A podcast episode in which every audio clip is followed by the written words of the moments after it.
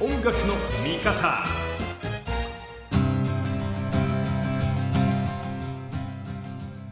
で、あの、もう一つ、あの、柱としてやっぱ、ネーム・ザ・ナイトに聞きたいのは、はいその自分たちの中でやっぱりノウハウがあるし、活動してきたキャリアでの、あの、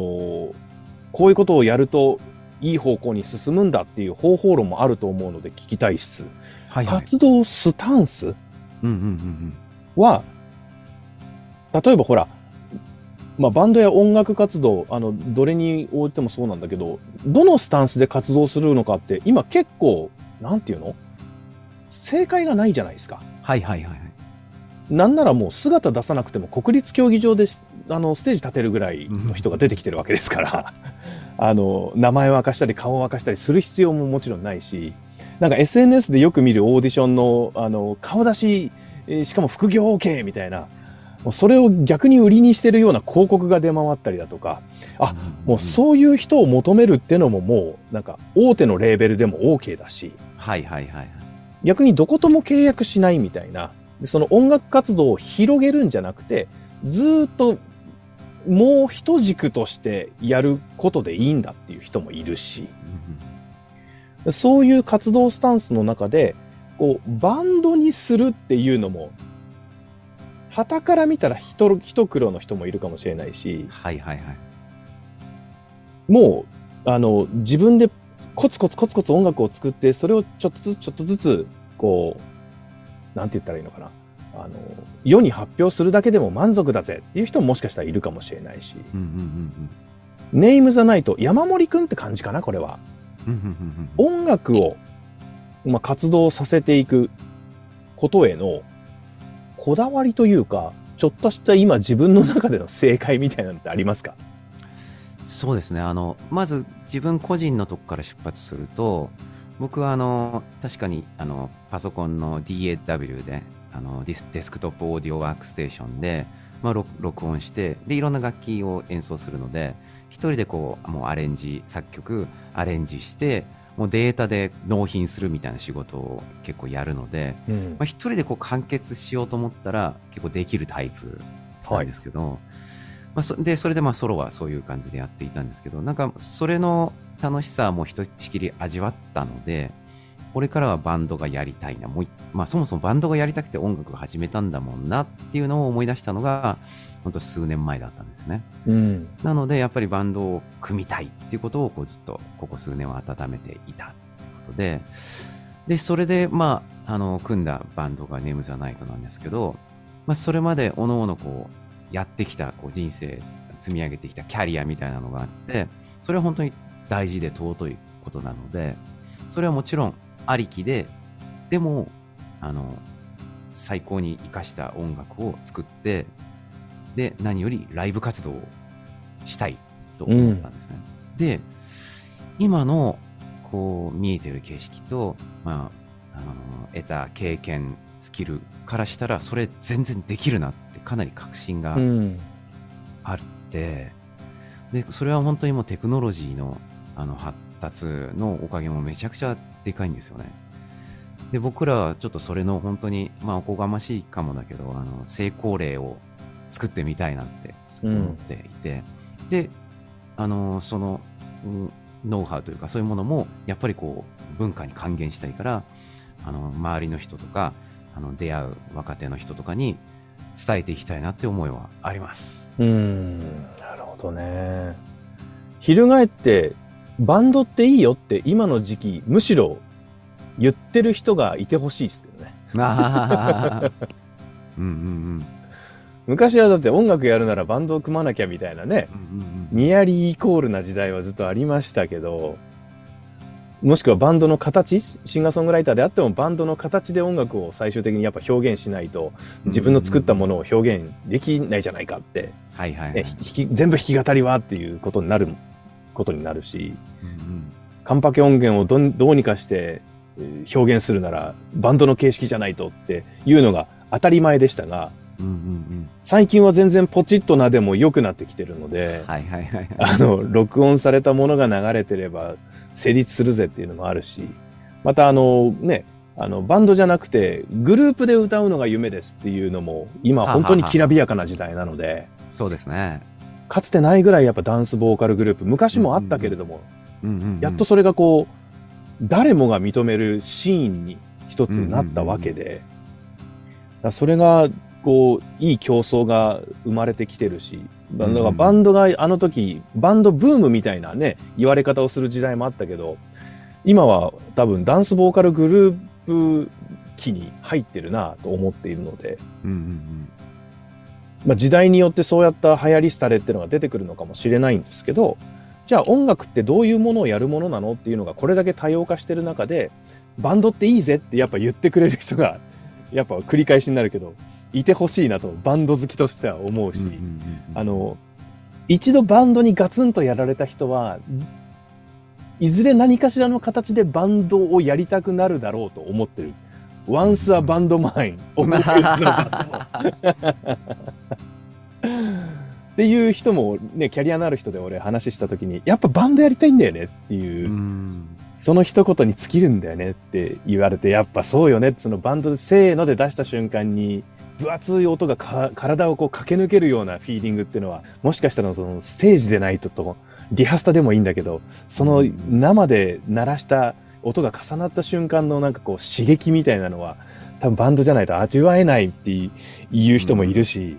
いやー、さすが、熟知してますね、いやいやいや、僕バンドやったことがないから。バンドずっとやってた人みたいな、もう、いやいやいや、的僕はも。あまたのバンドマンに話を聞いてきたので、うんうんうんあの、バンドしたように喋れちゃうっていうね。そうですよね。じゃあ、ネーム・ザ・ナイトは、それこそ、あの、本当に本体でバンドをやってる人もいますから、うんうんうん。清くんのように。はい。あまあ、間を取ってっていうのは表現としては非常に失礼な言い方なのかもしれないですけど、おのおののスケジュールを見ながら、うんうんコンスタントに、今度は、えーフルスピードで壁に突っ込んでいくぜじゃなくて、ちゃんと障害物を避けながら、うんうんうんうん。あの、いい安全運転ができるバンドっていうイメージがあるので、うんうんうん。コンスタントに音とライブと楽しませてもらえるなというのが今はわかると思うし、そのバンドに対するロマンみたいなのもこう、体から我々は見て取れると。はい。それがありそうですね。あのー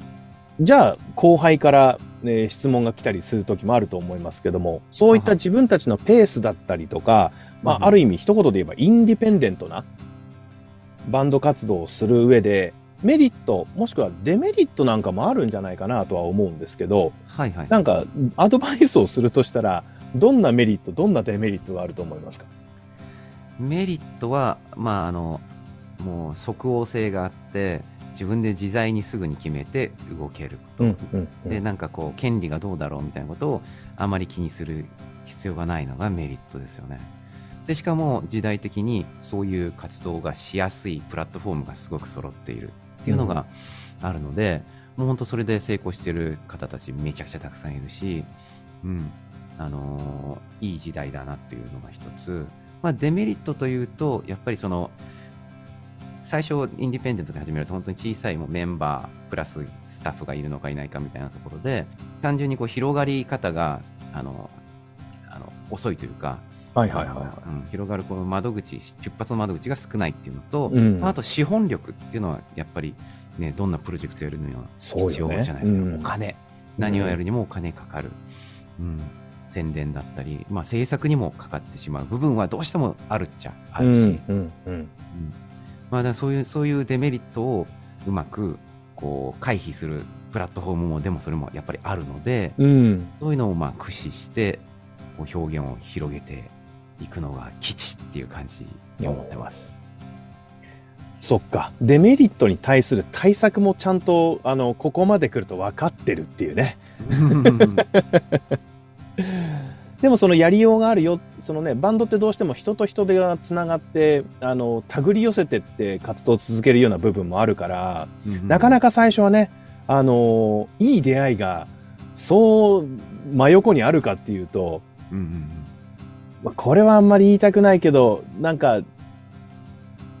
ちょっと柔らかく言うと、その出会った最初の人とうまくいかないパターンもあるじゃないですか、バンドって。そうですね。そうですね。うんうんうん支払われてねえ、みたいなね。うん聞かなくないんだ。うんうんうんうんそれはもうなんかどの世界にもありそうな気もするけどね。別に音楽に限らずだと思う、その出会い出会いは良かったのかもしれないけど後にあんまり良くなくなっていくパターンもいっぱいあるだろうし、んんうんうんそれはもうじゃあ二十歳やそこらでねえー人を見極めてさしかも知らない世界でさ、一番いい出会いが最初に落ちてるかっていうとなかなかこうねいろんな人とやっぱ話さないともしくは先輩にね話を聞いてみてとかうんうんとにかくいろんな人に会って話をしてみたりとか、こう活動をまずはしてみないとわからないところも多いかもしれないから、うんうんそれは、えーまあ、リスクというかね、うんうんいろんな人とそのリスクを減らすための、こう、なんかコミュニケーションを取らないといけないなと思ったりはしますけれども、でもそのインディペンデントであることが昔よりはやりやすくなってるし、そのツールもね、プラットフォームも増えてきてるっていうのは間違いなくあると思うので、あんまり悩まずに、うんうん。こう進んでみるのもありかもしれませんね。そうですね。ね総じてこれこそ、ね、スカスカクラブやって、ロッカトレンチをやって、ね、それこそ自分でプロデュースワーク、制作をやって、要するに、ソロから大所帯まで全て経験してる人なかなかいないと思うので、確かに確かに。で途中に本当謎に司法試験を受けているっていう。えだもんスカスカの前とか、なんかか、ちょっと一段落してとかじゃないの？スカスカクラブがまあ一段落しつつある時に司法試験をじゃあ受けようかって始めて4年間ガリ勉して、う。んまあ、受かってなぜかロッカトレンチを始めたっていう おうな。んかしい。なんおかちょっとおかしいっていうのは自分でも、うん。思ってますあの、受験し終わったから野球しに行っていいよみたいな。うん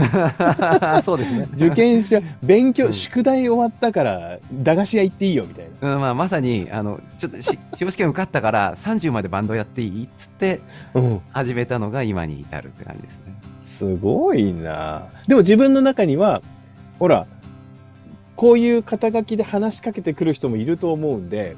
あの、プロフィールに一応出てるから、あの、あえて、僕今まで一言も突っ込んだことがないですけど、はいはい東京大学の法学部じゃないですか。はいはい。でそこで東京大学の法学部なんだったら、東京大学で法学部だったなりのことをしなさいよみたいなプレッシャーはあったんですか？なんかね、あのうちの父さんが沖縄県県人で、はい。沖縄県の人ってやっぱり芸能が大好きなんですよね。だからもう大応援で、うん。で司法試験やってる時も、大輔勉強もいいけど、スカスカの新曲そろそろ聞きたいな、みたいな。え、嘘逆の、逆のプレッシャー？言ってくる父さんだったんで、なんかもうもろ手挙げて賛成してくれちゃったっていう感じでした。だったら余計によく司法試験だってさ、難浪してる人もいるわけでしょ、うんうんうんうんそれをさ、あの、はばからず言うと、まあ、どっちが片手間なのか人によって測り方が違ううん。から、東大のうんゼミの先生はそうは言わないと思うけど、何かを一方で置いといて、え、片や音楽まだですかっていう人がいて、片やおそらく大学関係の人たちは、いや、もうそら司法試験行きなさいよと応援してくれてたと思うし、これは普通親の期待を胸に、いいや、親の期待を背に、あの、司法試験を受けるパターンかと思ってたんですけど、うん俺逆におお父さんお母さんを説得するために司法試験を受けたんだと思った。うん、まあ、母さんはもう、もうちょっと普通の感性があったので、あ、司法試験いいじゃないっつって。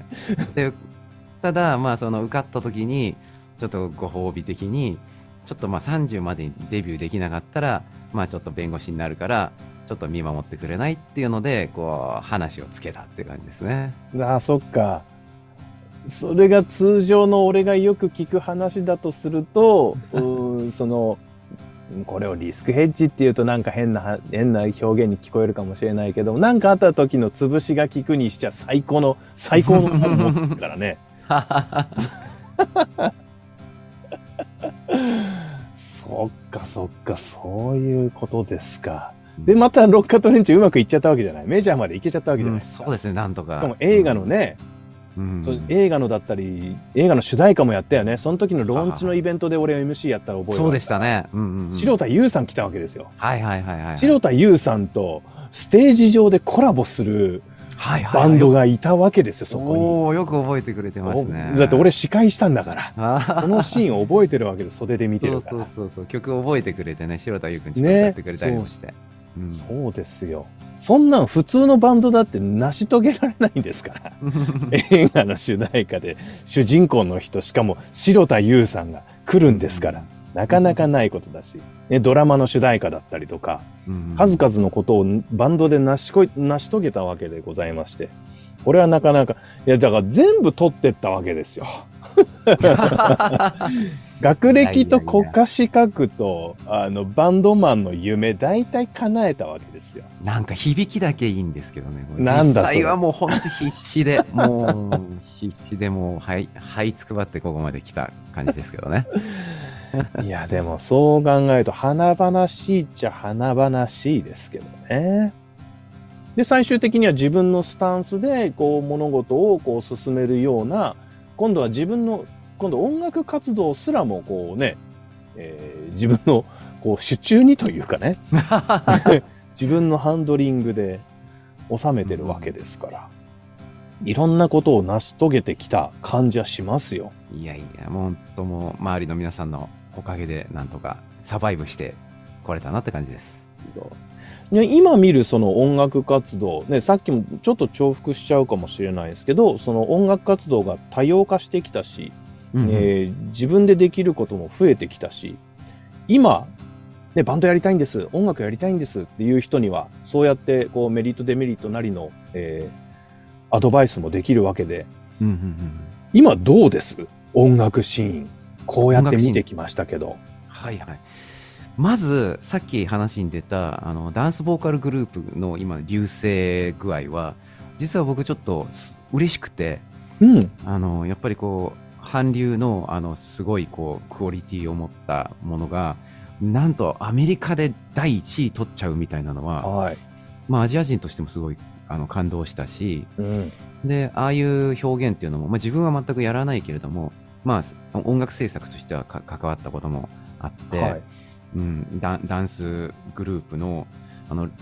あのステージとかミュージックビデオ見るの大好きなので日本でここまでこう流行っていてしかもどんどんどんどん素晴らしい才能のグループが出てるっていうのは、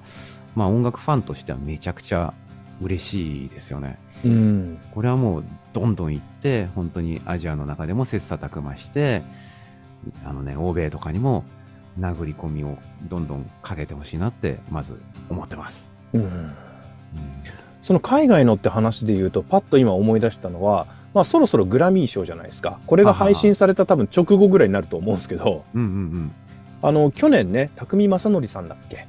はははは。あの、音楽プロデューサー。えっ、と、和をモチーフとした楽曲あが認められて。グラミー賞と。彼もともとバンドマンなんですよね。そうですよね。確か。んんんそうそうそう。だ本当に、あの、山森くんじゃないけど、バンドを経験した人が自分の定めた目標に向かって渡米して、えしかも自分のアイデンティティをフルに活かしたもので、え世界で賞を取る、グラミー賞を取るっていうのは、やっぱすげえことだし、ポテンシャルもそうやって活かして、えーフォーカスしていくと、世界で一番有名な賞を取れるっていう 夢あんあるよなと思って、んんん。どうしてもなんか僕たちはその若さの特権とバンドの勢いが、えーちゃんと軌道に乗って世の中に認知されて売れることしかゴールがないように思えてしまう人もいるかもしれないけれども音楽っていう一つのなんか軸で考えた時に全ての経験と全てのノウハウとだからこそ自分が狙える次のゴールみたいなところで一番いい結果出していくみたいなのっていうのも一つ音楽のキャリアとしてあるよなと思っていて、うんうんうん。まあそれこそダンスボーカルグループで言うと俺はスカイハイ日高君とちょっと仲良くさせてもらってるから、はいはいいや彼の活動ですね、彼。まあ彼は全てで結果出しちゃったから。ある意味社長としての結果も出ちゃったからうんもう頼もしいですね、そうそうそうそうそう。頼もしいの一言に尽きる。ソロだってアリーナ埋めてうん。ね、いろんな人とコラボして、挙句プロデュースしたものがもうとにかく当たって、っていうかもともと AAA で東京ドームまで立ってる人ですから、え東京ドームに立って東京ドームに立つ人を送り出すことができるっていうのは、これはもうなかなか2人に許されるストーリーじゃないなと思いつつも、そういうその一線で活躍してるからこそ一線のものをプロデュースできる人もいるし、自分自身のキャリアではいろんなことをやりながらそのノウハウをえさらに高みを目指して次のものにつなげていく。はたまたもう本当にそのマイペースに、えー自分がやってきたことを噛み締めながらマイペースにやっていく。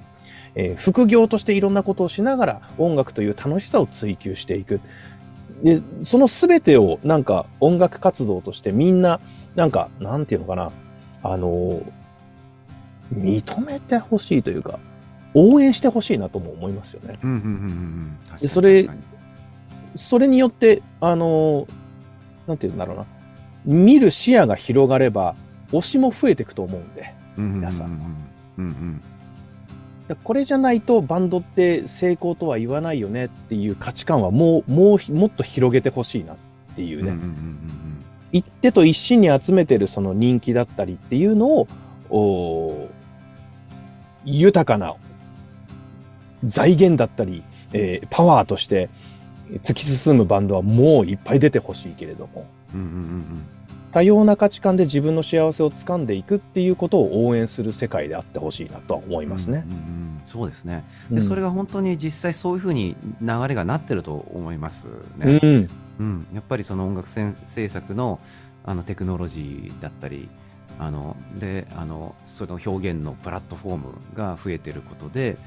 なんかそういう人たちがこう心地よく活動できたり、あと、えーいざとなれば注目をどっと浴びるケースも昔より増えてる気がして、自分は本当そういうあの多様性が増えてることすごく嬉しく思ってます。うん、うん、うん、うん。いいですね。それこそ、あの、今後もいろんなアーティストから相談を受けたり、一緒に、えー話したりっていうことは多い立場かと思うので、